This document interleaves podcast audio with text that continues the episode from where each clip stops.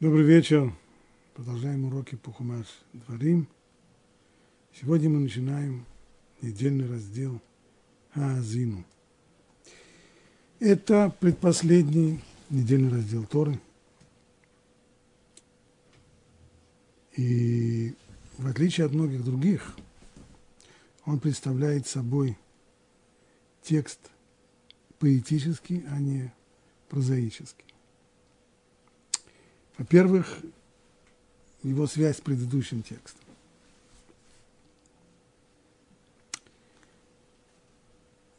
Муше заканчивает последние дни своей жизни.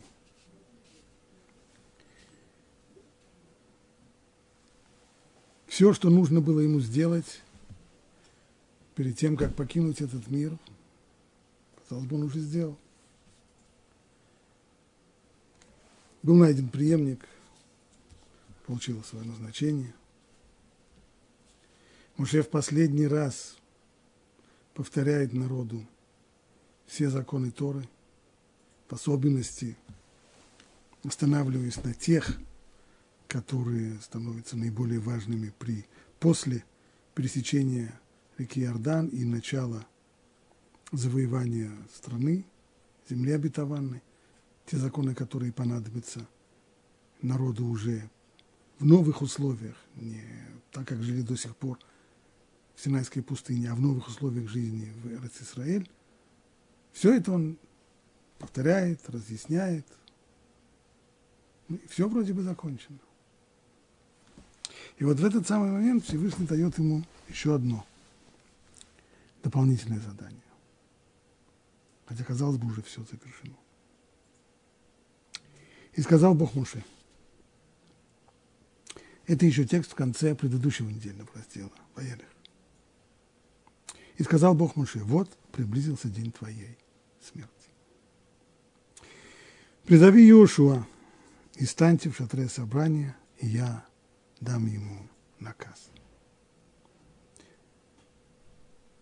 Моше и его преемник Иошуа, который будет руководить народом после ухода Моше, должны явиться в Мешкан, переносной храм – и пошел Моше и Иошуа, и стали в шатре собрания. И сказал Бог Моше, когда ты уйдешь к своим отцам, этот народ встанет и будет блудно следовать за божествами племен той земли, в которую он придет, и оставит меня, и нарушит мой завет, который я заключил с ним и воспылает мой гнев на него в тот день, и я оставлю их, и сокрою лицо мое от них, и он будет отдан на истребление, и постигнут его многие беды и несчастья. И скажет он в тот день, не потому ли, что нет Бога среди нас, постигли меня эти бедствия – а я совершенно сокрою мое лицо в тот день за все то зло, которое он сделал, обратившись к чужим божествам. А теперь запишите себе эту песню и научи ей сынов Израиля. Вложи ее в их уста, чтобы эта песня была мне свидетельством против сынов Израиля.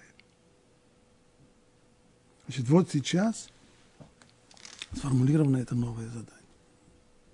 Муж должен произнести песню, ту самую песню, которая начинается словами «Аазину Ашамай». «Внимайте небеса, я буду говорить».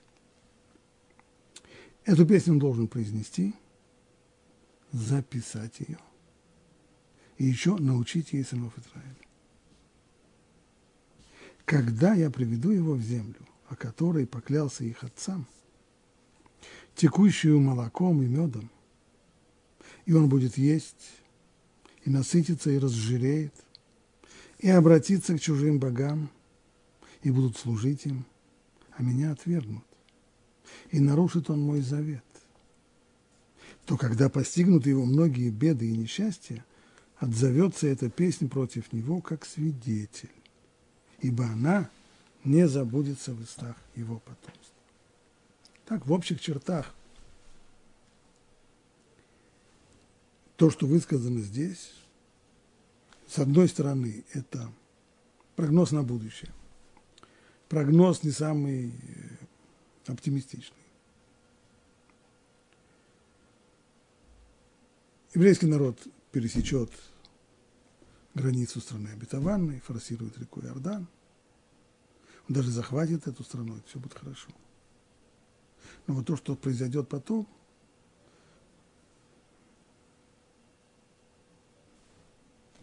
по ходу завоевания и расселения в стране Израиля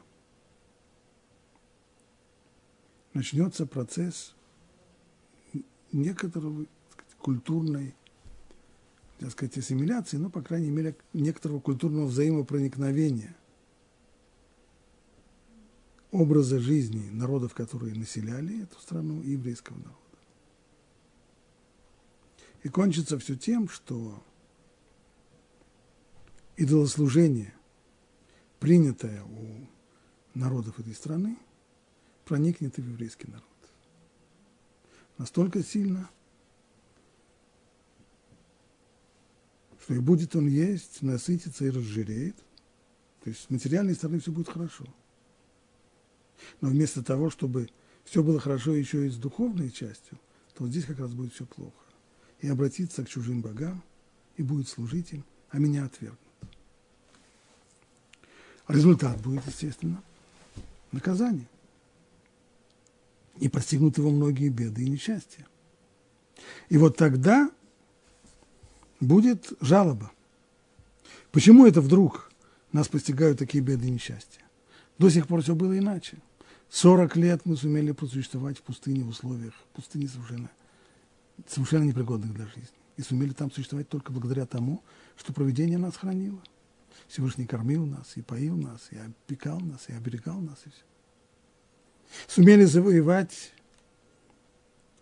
страну, в которой э, жили достаточно сильные и высокоразвитые народы. И сумели страну завоевать достаточно легко. Было к тому же еще одно, мало обращает на это внимание, но и египтяне прошествии 40 лет, хотя они в принципе держали страну Эрц Исраэль, или земля Кнаанская, как она тогда называлась, они ее держали в сфере своих интересов, но они не попытались помешать еврейскому народу захватить ее. Все, все было замечательно до сих пор. А вот теперь Бог нас покинул. Бог нас покинул, Он больше не защищает нас, поэтому и постигли нас все эти беды и невзгоды. И вот в, поскольку это ясно уже сейчас, таков прогноз, что именно так, к сожалению, и случится, то уже сейчас Всевышний готовит ответ на эту жалобу. А где же был Бог, когда нас постигали все эти бедствия и несчастья? А ответ, а вас предупредили заранее, что так будет. Если кто и виноват в этом, то это вы сами виноваты. Бог защищал бы вас, если бы вы оставались верными Ему, но вы-то решили по-другому. Ну и вот теперь можно начать читать уже сам текст этой песни. Пытаемся его объяснить. Сегодня мы успеем только самое начало, вступление. Но можно сказать, что есть серьезная сложность при изучении этого текста – на русском языке. Он не прост и в оригинале, а на русском языке совсем это сложно, потому что поскольку текст этот, как я сказал, по характеру своему, это поэзия, поэтичная. Причем поэзия в стиле очень древнем. И все попытки переводить этот текст приводят только к одному расстройству, потому что при желании сохранить высокий поэтический стиль получается текст почти нечитабельный. А при попытке упростить его и придать его более читабельным языком исчезает э, очень серьезная часть понимания этого текста, который не случайно оформлен именно как песня.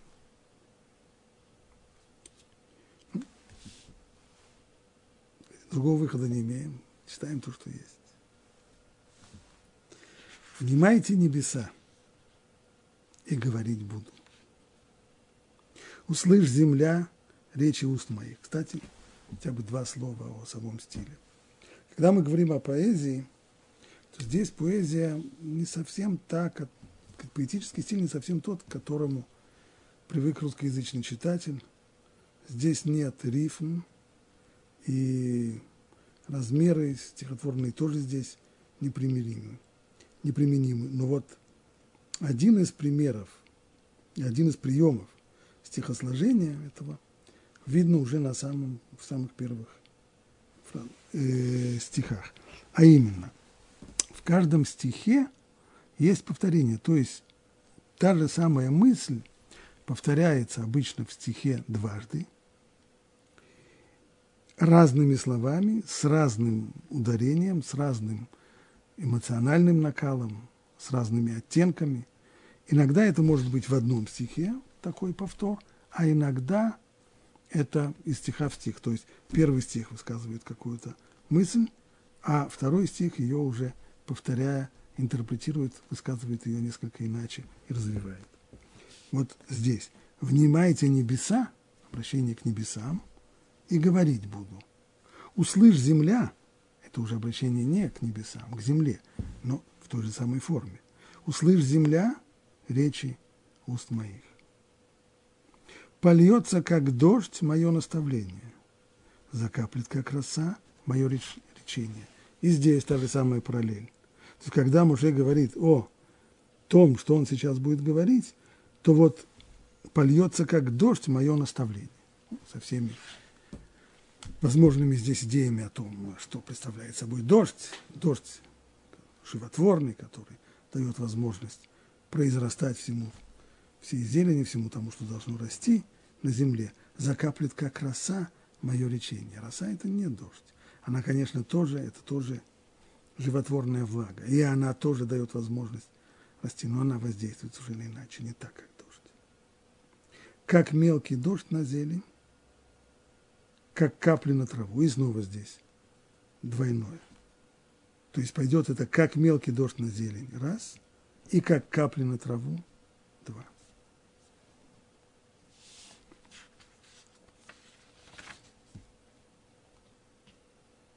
Раши,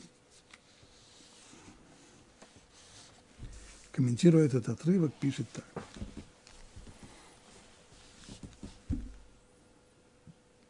Внимайте небеса, чему внимайте? Есть, если здесь есть обращение. Аазину Ашамаем, слушайте, внимайте. Да, вот, слова слушайте как-то здесь. Не, не совсем Азину. Азину ближе к этому русское внимайте. Внимайте небеса. То есть слушайте то, что я скажу. Почему небеса вообще должны слушать то, что Моше собирается сказать? Услышь земля, речь уст моих. Почему земля должна это слушать?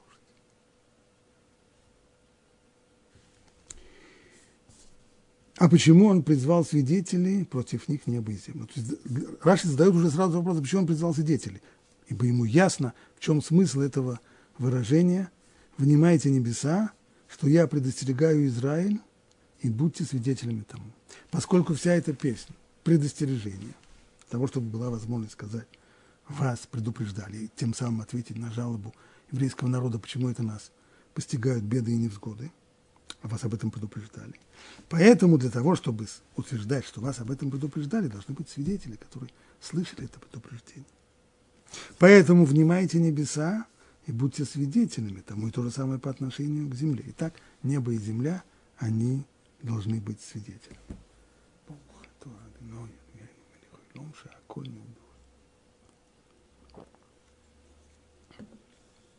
Почему же он призвал свидетелей против них именно – небо и землю, продолжает Раши.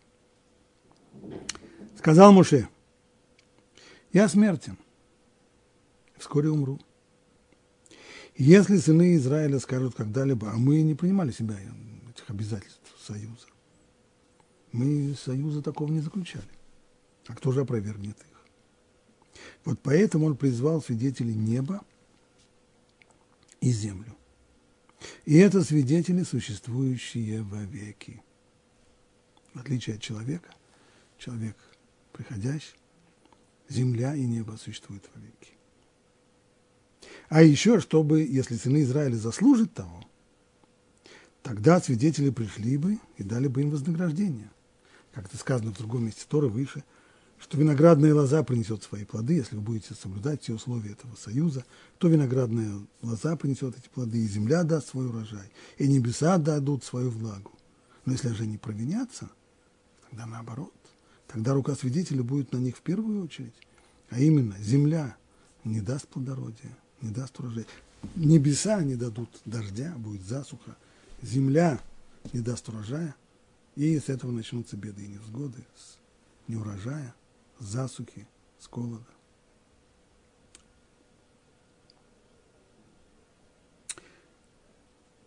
Смысл этого утверждения в том, что земля и небо должны быть свидетелями предупреждения. Это Равзильбер, Захудной Враха, пояснял это так. Есть у нас правило Мальхута Даракия Кен Мальхута Дара. Царство Небесное, оно подобно Царству Земному. То есть принципы управления, которые существуют в этом мире, они одинаковы на любом совершенно уровне. Поэтому то, каким образом строится управление миром Всевышнего, мы можем найти параллели ему в управлении миром в обществе, в человеческом обществе. За соблюдением справедливости в человеческом обществе должен, должен наблюдать суд, Бейдин. Есть правовая система, законы, санкции нарушителям закона. Так вот, в соответствии с еврейским законом, суд не имеет права приговаривать человека к наказанию, если не было предупреждения об этом наказании. Причем это предупреждение должны делать свидетели. Те, кто видит, иными словами, если люди видят, что некто собирается совершить преступление, за которое предусмотрено наказание, либо телесное наказание, либо даже смертная казнь, они должны подойти к этому человеку и сказать, остановись, ты знаешь, что то, что ты делаешь, это нарушение закона, и за это предусмотрено такое-то такое наказание. А мы свидетели, мы это видим. Они должны предупредить. И только если он принял предупреждение, сказать, да, я знаю, но все равно устоять перед соблазном не могу,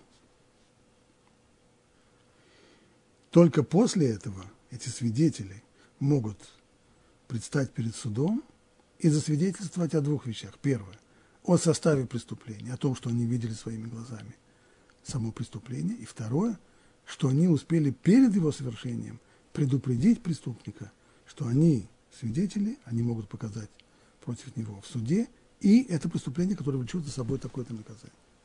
Без этого, даже если суду совершенно очевиден состав преступления, он не вынесет приговор.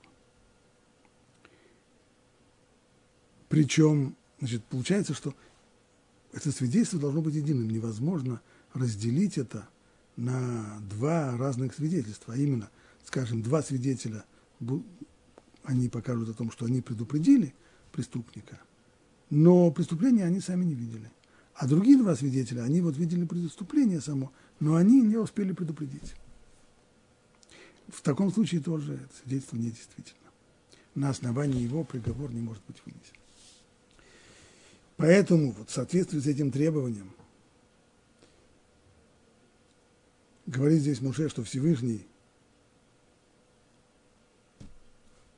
предвидя то, что еврейский народ изменит союзу, и то, что придется его за это наказать, заранее уже делает предупреждение. Вас предупредили с самого начала. Причем это предупреждение обязательно должно иметь, недостаточно предупредить сам народ – оно должно быть при свидетелях. И эти свидетели должны быть такими, которые увидят, которые присутствуют и при произнесении предупреждения, и при совершении, если оно произойдет в дальнейшем преступлении. Поэтому так важно, чтобы свидетели были такие, как небо и земля, те, которые вечны, те, которые существуют вовеки, те, которые всегда могут засвидетельствовать. Это первое. Второе. Если уже выносится приговор, то приведение его в действие суд предлагает именно свидетелям. Потому что у еврейского суда нет э, такого судебного исполнителя, или то, что принято называть э, в мировой истории палачами и так далее. Такая неуважаемая профессия в, э, в еврейской практике отсутствует.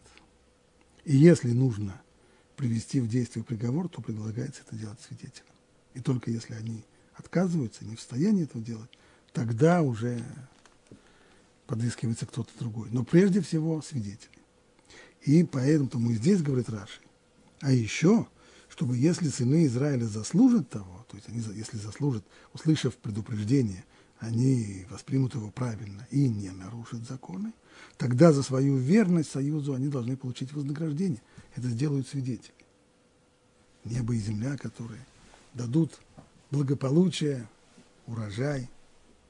Но если же, не дай Бог, будет нарушение союза, то тогда свидетели наложат свою руку, и они будут исполнителями наказания.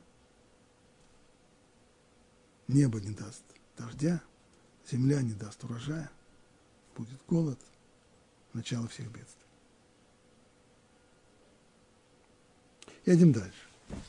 Мы находимся в 32 главе, теперь 4 стих. Он твердыня, совершенно деяние его, ибо все его пути – правосудие. Бог верен, и нет в нем кривды. Праведен и справедлив он. Первое утверждение – он твердыня. Твердыня – это перевод слова, помянутого в оригинале, цур. Цур буквально означает скала, каменная глыба. А Рав Вирш, поясняя вот эту строчку, пишет так. Вот это слово «цур», «скала», как аллегорическое описание Бога, несколько раз встречается в этой песне. Здесь оно не случайно, здесь оно проходит красной нитью появляясь в качестве характеризующего представления.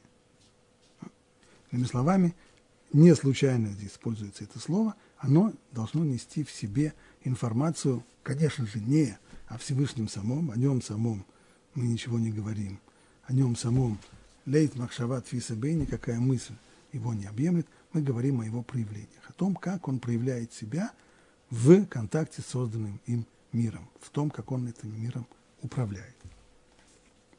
Значит, то качество, которое он, те качества, которые он проявляет, проявляет многие качества, но здесь, в этой самой песне, подчеркивается вот именно эти качества, которые характеризуют слово цур, скала. Ну что такое скала, если мы спросим себя? Скала – это нечто очень крепкое, камень. Крепкий. Выражение силы, Равирш по отношению к Израилю описание Бога как цур, твердыни, скалы, подразумевает двоякую убежденность. Указывает на два качества.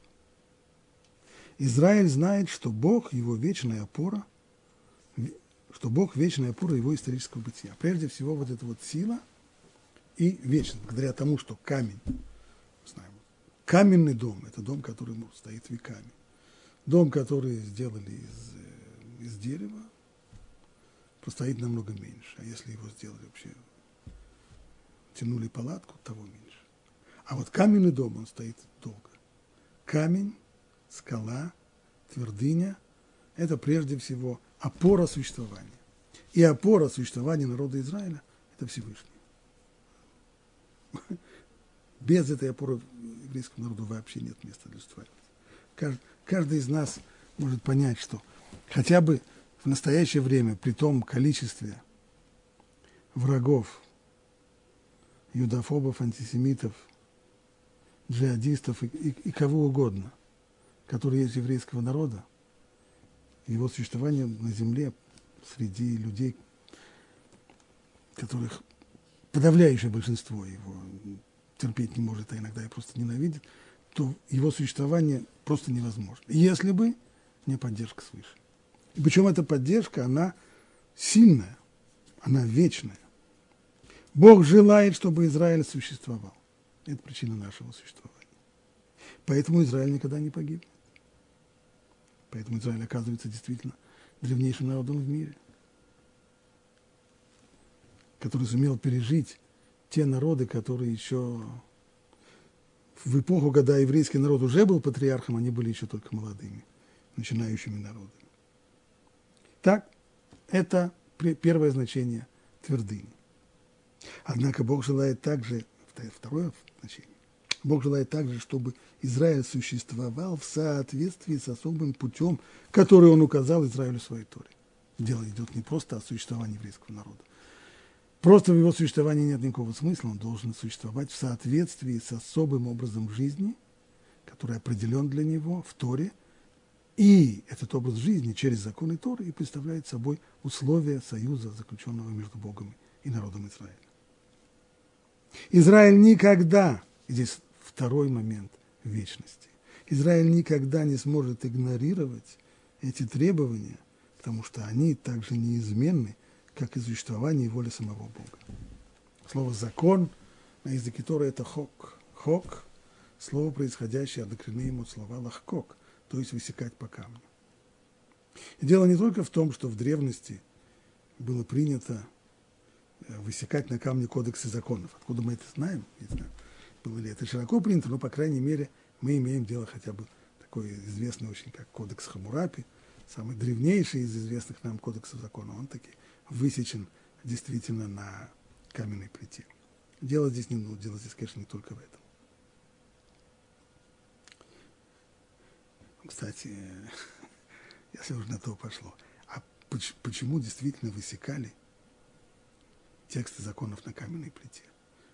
Это не потому, что тогда писали клинописью, потому что клинописью писали на глиняных табличках. По сырой глине было очень удобно писать таким стилусом, а потом это обжигали в печи, это уже становилось... Э, потому что проблема в том, что когда мы пишем на, на глиняных табличках, то то туда можно дописывать вещи, как если, если мы помним э, образ, э, который создал Джордж Орвелл в своей книге Animal Farm, э, звероферма, как ее еще там переводят, когда звери восстали и создали свою сказать, звериную республику животную, то свод основных законов они написали на стене амбара. И вот время от времени звери вдруг замечали, что этот текст, текст приведенных там забор, э, на, на, на этом, на, на, на заборе законов, он претерпевает э, некоторые изменения. Если раньше было написано, что у нас все равны, то в какой-то момент появляется, что у нас все равны, но есть те, которые более равны, чем все остальные. Вот закон, это прежде всего означает та вещь, которая неизменна. Это тоже вещь, которая в практике существующих государств и народов мира, она непостижима, как закон неизменный. Условия жизни изменяются, ментальность людей изменяется, их представление о том, что такое хорошо и что такое плохо, изменяется. Вот и законы тоже эволюционизируют. Ну, это законы человеческие. Законы Бога, они даны раз и навсегда. Они неизменны. И нет времени, в которое человек может объявить себя от них свободным. Поэтому вот эта вот твердыня, цур, скала, это еще и символ тех законов, на основе которых еврейский народ должен построить свою жизнь. Бог указал Израилю в своей Торе эти законы, и Израиль никогда вовеки не сможет игнорировать эти требования. Потому что они также неизменны, что подчеркивает здесь скала, крепость камня, как и существование и воля самого Бога. Итак, он твердыня. Совершенно деяние его. Есть претензии тому, каким образом Бог управляет миром. Почему? Как случилось так, что нас постигли эти годы, невзгоды и бедствия? Ибо все пути его правосудия. Что означает все пути его? Пути Бога, пишет Равирш, это его деяния, в том виде, как они воздействуют на его творение. Иными словами, это и есть способы воздействия на созданный мир. Они называются путями. Так вот, все пути его – это правосудие. Все, что происходит, происходит на основе правосудия. Нет ничего в, в путях его воздействия на мир, кроме правосудия.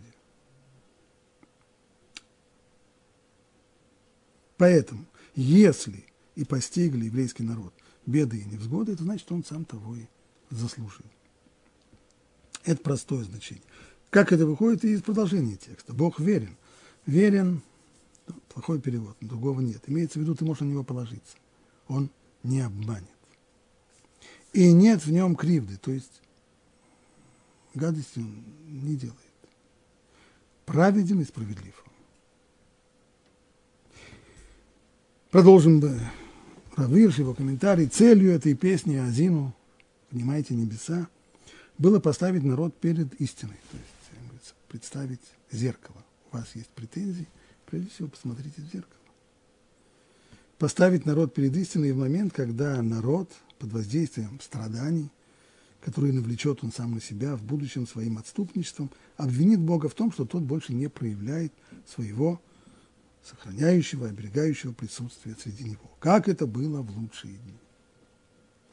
А? Это вот ощущение того, что в лучший период своей истории, 40 лет существования в пустыне, еврейский народ постоянно ощущал присутствие Бога, которое его охраняло, а вот сейчас нет. Соответственно, мы должны толковать эти стихи следующим образом. В то время как народ будет стонать от страданий и обвинять Бога в изменении своего отношения к Нему, вот именно тогда слова песни должны отвергнуть это обвинение, провозглашая наоборот. Он твердыня, что на самом деле Бог тверд, как скала, в неизменном своем бытии, в своей воле. То есть его воля не изменяется. Это не то, что раньше он относился к вам так, а теперь он относится к вам другому, по-другому. Это нет. Он относится к вам одинаково. И раньше, и сейчас. Его деяния как раз постоянны. В равной степени и былые удачи Израиля и каждой минуты несчастья, которую уготовил им и наслал ныне, представляют собой совершенный акт, базирующийся на справедливости. И раньше то, что было, то, что Бог вас защищал, было основано на справедливости. И то, что Он теперь вас не защищает, основано на той же самой справедливости. Не Он изменился, а вы изменились. Поэтому изменилась и судьба Израиля. В ней больше уже не раскрывается удивительная, спасающая божественная сила, поскольку Израиль это уже не тот народ, который был раньше.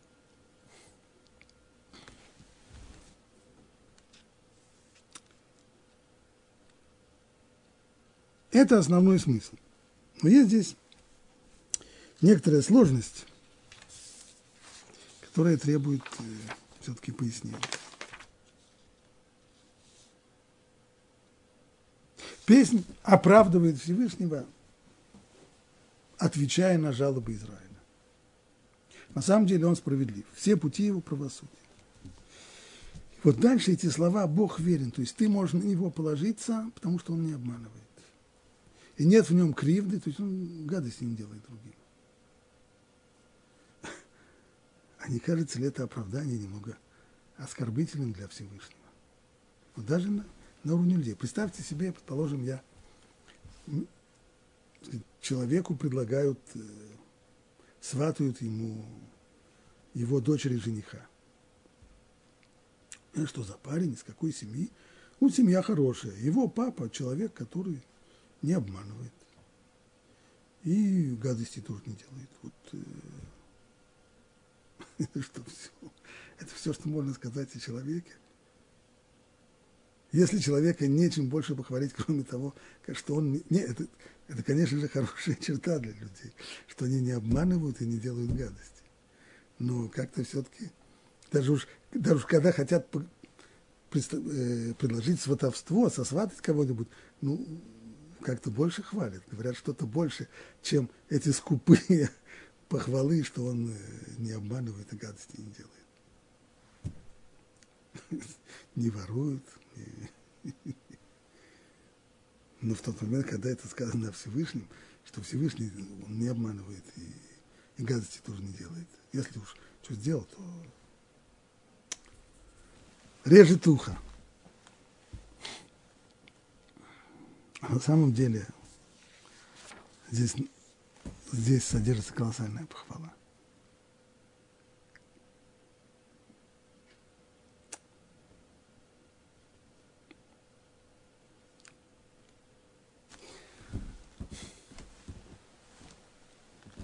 Представим себе наши человеческие представления о справедливости. Скажем, есть некоторый человек, который построил финансовую пирамиду, убедил людей вкладывать деньги в эту свою пирамиду. Ну и в определенный момент пирамида грохнула. Он пытается убежать за границу.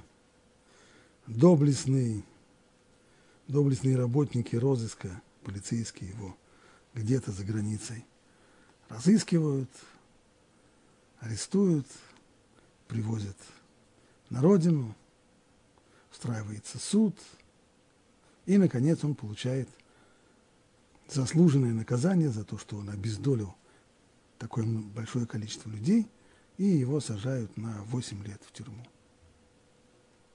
Если мы спросим сейчас людей, ну как, как вы сейчас себя чувствуете? Люди, ну, интересно, даже в нашем обществе наконец-то справедливость восторжествовала. Не по другим вопросам, но, по крайней мере, здесь. Нам, правда, деньги никто не вернул, но хотя бы, по крайней мере, с лиходеем, который нас таким образом э, обобрал, по крайней мере, поступили справедливо. Справедливо. Теперь у меня вопрос. А чем виновата его жена?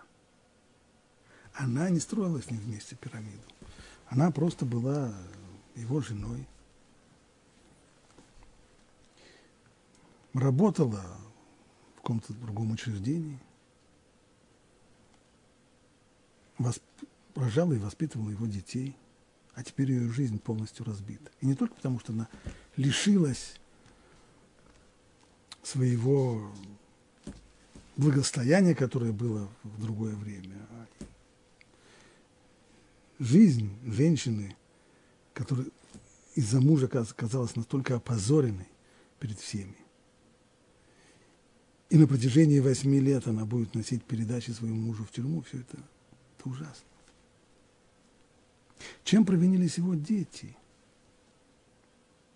А они оказываются в детской среде. Детская среда очень жестокая. Жену мошенника еще многие пожалеют и пощадят, а дети не щадят. Их будут дразнить и обзывать.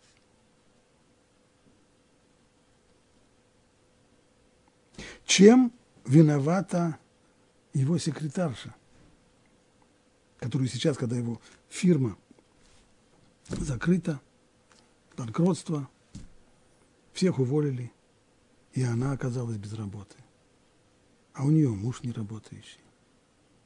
И в отсутствии полных материальных средств муж его запил, и семья полностью разрушилась.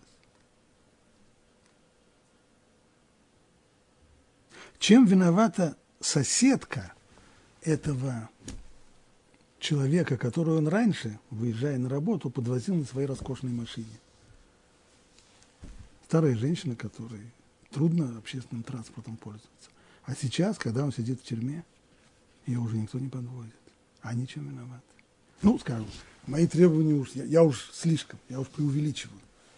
Не может же человеческое правосудие уследить за... Совершенно верно. Человеческое правосудие не может следить за всем. И от него этого и не требуется. И если с точки зрения человеческого правосудия нужно осудить вора, который обобрал такое количество людей, и надо его наказать, то, к сожалению, это ударит по другим людям, которые совершенно ни в чем не виноваты, и сделать мы здесь ничего не можем. Так скажут вам и, юристы, и, любой мыслящий человек скажет. Так человеческое общество устроено, к сожалению, другого выхода нет. А что, что, а что вы предлагаете? Не наказывать его? А где же справедливость? А вот что касается Всевышнего, то там это работает по-другому. А Рамхаль в Дерехаше, в первой части третьей главы, там, где он описывает основы, в третьей части, простите, в третьей главе, в четвертой главе, где он описывает основы, на которых строится Ашгаха, то есть проведение, принципы справедливого управления миром, пишет следующее. Еще необходимо знать, что высшее проведение берет в расчет все обстоятельства, связанные с каждой деталью. Как то, что предшествует ей, так и то, что следует после. И относительно каждого элемента берется в расчет его воздействие на всех окружающих. Каким образом каждый элемент соотносится с другим в структуре творения в целом. Судья каждого человека Всевышний принимает во внимание его уровень и положение относительно его предков, его потомков и тех, с кем он связан сейчас. То есть это современники, земляки или же люди его круга. И только после того, как все это принято в расчет, будет установлена его доля в служении и испытании, как мы упомянули выше, и будет дана ему ноша, чтобы служить Творцу. Иными словами, Всевышний определяет судьбу человека. Один из факторов, который определяет судьбу человека, это испытание, которое Бог дает каждому из нас. У каждого свое испытание. У одного испытания богатством, у другого испытания бедностью, у одного испытания глупостью, у другого испытания то, что у него горе от ума. Самые-самые разные испытания.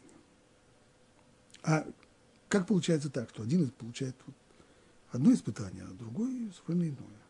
Одного испытывают бедностью, а другого испытывают богатством. Самые разные факторы. Среди прочего, то, что он указывает, не, судьба одного человека никогда не рассматривается в отрыве от всего остального творения. Каждый человек связан с тем, что было до него, иными словами, его предки. С тем, что будет после него, это его потомки. И человек, конечно же, связан со всеми людьми, которые вокруг него. Его родственники, его соседи, его сослуживцы, его друзья, его товарищи, его заказчики, его партнеры. Со всеми, со всеми он связан. И его судьба каким-то образом отзовется и воздействует на судьбу других людей.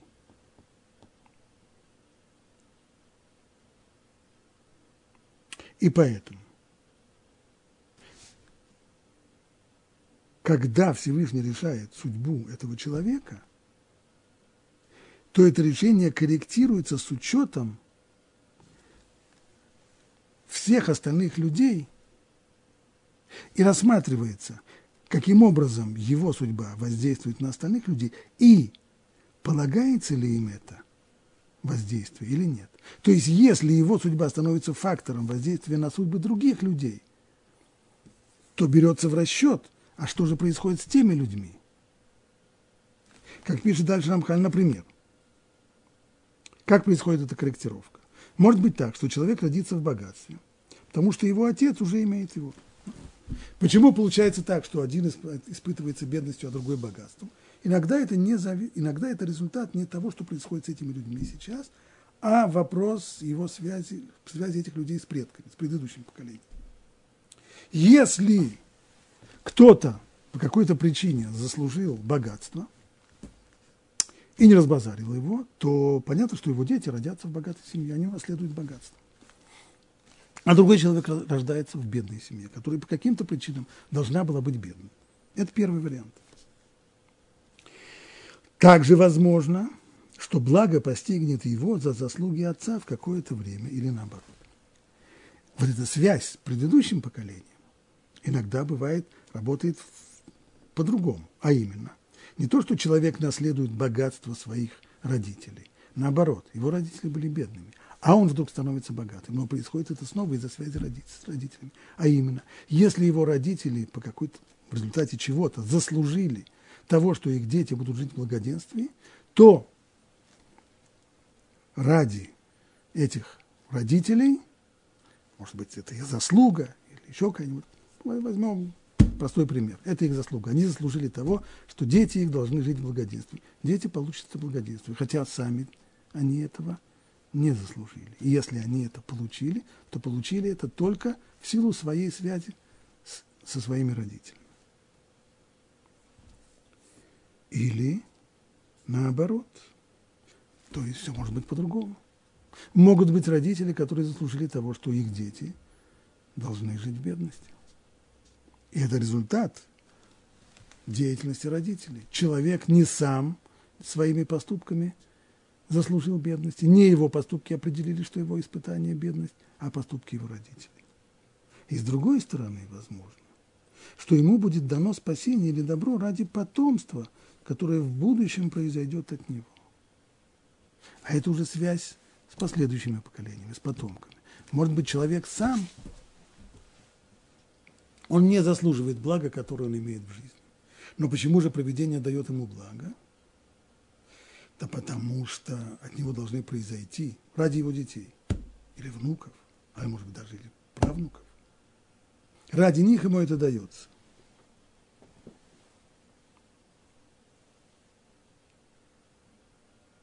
Возможно также, что человеку будет постановлено добро или зло в этом мире из-за места, в котором он живет – или из-за его окружения. То есть иногда благо, которое сваливается на этого человека, но не ради него, а ради людей вокруг него, потому что в тот момент, когда здесь появляется, предположим, богатый человек, он открывает в этом месте какое-то предприятие, оно начинает расти, и люди вокруг него получают работу, и здесь жизнь становится совершенно иной, здесь он получил это не для себя, не ради себя, а ради других людей. Или наоборот, если эти люди заслуживают испытания бедностью, то его предприятие прогорит, и люди, которые вокруг, останутся без работы. Это не потому, что он заслужил того, чтобы, что он должен обанкротиться, а это люди другие заслужили. И если бы они не заслужили этого, то он бы не обанкротился. Вот это то, что говорит здесь Тора. На Бога можно положиться, Он не обманывает и не делает никому, нет в нем кривды, и не делает никому плохого. Что это означает? Что даже когда он судит одного человека, то он берет в расчет его влияние на всех остальных людей. И никогда никто не получит от Бога ничего плохого из-за того, что Бог твер... сейчас творит правосудие над другим человеком. Если такой человек, он, может быть, сам должен получить тяжелое испытание или даже наказание. Но если это наказание незаслуженно ударит по другим людям, незаслуженно, то тогда он не получит этого наказания. А с этим обойдутся каким-то другим образом. Как? Это уже отдельная тема. Первый пример, который приведем, Раши приводит его в комментарии книги Бамидбар – Там Всевышний повелевает Муше, чтобы он э, отомстил медианитянам за то зло, которое они сделали Израилю в истории с Бальпеором, когда попытались соблазнить евреев и довести их не только до, до разврата, но и до идолопоклонства – и за это им нужно отомстить. Просто в задаче были же еще соучастники всего всей этой затеи. Более того, даже скорее зачинщики, муавитяне. Почему же их тогда не трогают? Надо было бы наказать и их. Раши там поясняет. Всевышний запретил Израилю начинать войну и с Амоном, и с Муавом, два родственных народа, ради двух праведниц, от которых суждено было произойти великому потомству – муавитянки Рут и аммонитянки Нама. Рут – муавитянка, которая должна положить начало дому царя Давида она муавитянка. И если сейчас перебьют муавитян, то не появится Рут, а она запланирована. Таким образом, муавитянам сохраняется жизнь ради того, чтобы через много поколений появилась всего лишь одна женщина. Ради нее одной сохраняется здесь целый народ, который, в общем-то, заслужил тяжкого наказания. Сказывают такую историю. Было два друга. Один из них э, был э, страховым агентом. И будучи страховым агентом, он пару раз предлагал своему другу сделать, оформить страховку жизни. Знаешь, всякое бывает. И ездишь во всякие места, у тебя семья, может, стоит позаботиться о них. Не дай бог, я не хочу что сказать, ну, ну, друг его как-то относился к этому прохладно. И поэтому страховой агент перестал с ним об этом говорить. Не будешь жену ничать. Кроме того, вообще делать бизнес с друзьями – это нехороший тон. И вот по прошествии нескольких лет вдруг он решил еще раз ему напомнить. Слушай, а ты не хочешь сделать страховку жизни? Сейчас у нас в нашей фирме хорошие условия. Помимо всего прочего, это хороший бизнес, вложение денег тоже. И вдруг он сказал, знаешь что, давай, неси, неси бумаги, подпишем. Принес бумаги, подписал он эту страховку. На следующий день утром застрахованный товарищ выходит из дома, видит автобус, на остановке вот-вот идет бросается стремглав, перебегая через улицу, чтобы успеть этот автобус, не замечает машины, которая выезжает из поворота. Машина не успевает затормозить, сбивает его. Был человек, нет человека. Но все люди вокруг просто выходят из себя. Посмотрите, а, какая, какая ЖКХ, какое чудо здесь произошло. Человек этот успел оформить страховку на жизнь за день до своей смерти. Тем самым он обеспечил и свою жену, и своих детей. Потрясающе, просто, просто чудо.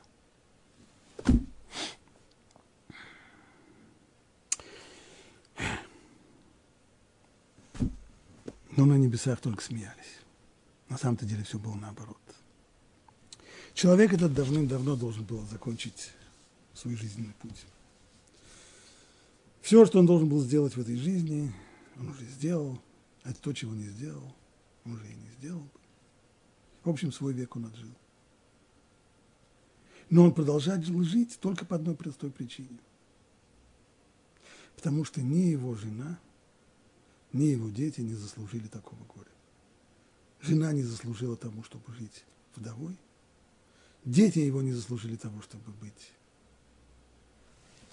сиротами. Это не значит, что все дети на свете не должны быть сиротами. Иногда это то самое испытание, которое должен человек пережить. Он должен вырасти как сирота. Но вот его детям этим, им какой-то причине не полагалось быть сиротами, а жене его не полагалось быть вдовой, потому что материальное их положение было бы отчаянным. Но как только человек подписал страховку, и теперь материальное положение и вдовы, и сирот устроено, то теперь уже Мавр сделал свое дело, Мавр может уходить. Больше уже нечем его удержать в этой жизни, ибо свое он отжил уже давно. Так работает Ашгаха. Именно таким образом. Когда решается судьба человека, то Всевышний не делает кривды, на него можно положиться. Он никогда, никогда не даст наказание человеку таким образом, что оно незаслуженно ударит по другим людям. И этого, конечно, ни одно человеческое, ни одна человеческая система правосудия не в состоянии не только что реализовать, но даже подумать об этом. Это совершенно нечеловеческие, нечеловеческие возможности. Один только расчет, а ведь все люди связаны друг с другом во всем мире. Один это только расчет. Самый мощный компьютер, если мы попытаемся заложить в него всю необходимую информацию, из него дым пойдет при попытке рассчитать подобного рода расчеты. И об этом нужно помнить человеку, когда он идет навстречу дню суда Роши Шана и Йома Кипурим. В день Роши Шана решается судьба каждого из нас. Но когда Всевышний судит мир и решает судьбу каждого из нас, он берет в расчет и всех остальных людей, с которыми мы связаны. И нашу семью, и наших детей, и наших соседей, и наших друзей, и наших родителей. Всех, всех, всех, всех. Поэтому, говорят наши мудрецы всегда – чем больше человек связан с людьми, чем меньше он живет только для себя, чем больше он живет ради других людей, чем больше он помогает другим людям, чем больше людей нуждаются в нем, в его помощи, в самой разной помощи, иногда и в материальной помощи, иногда и в моральной, в духовной, в поддержке, чем больше он, может быть, обучает других людей. Иными словами, чем больше людей на него завязано, тем больше, тем, тем лучше страховой полис у него есть. Ибо когда человек, Всевышний будет решать судьбу этого человека, он ведь возьмет в расчет судьбы всех остальных людей, полагается им это или нет. И тогда, даже если он сам заслужил себе тяжелых испытаний в следующем году, или, не дай бог, еще хуже, то не исключено, что этот что решение, что приговор его в жизни будет скорректирован в соответствии с тем, как повлияет его судьба на судьбы всех остальных. Поэтому самый лучший, самый лучший путь, это как, как это мы видим, из, было с пророком, пророк Ильша, который спросил женщину, сделавшую с ним доброе дело, может быть, замолвить за тебя словечко, помолиться о тебе. Сказал, не надо, не надо. Быто хамиану хиюшевет. Я живу среди своего народа. Поскольку среди своего народа я живу, и многие люди со мной связаны, это то, что дает мне возможность существования. Вот это путь человеку обеспечить свое существование. Жить так, чтобы как можно больше людей зависело от тебя. Жить так, чтобы как можно больше людей нуждались бы в твоей помощи. И этим, тем самым, ты покупаешь себе страховой полис.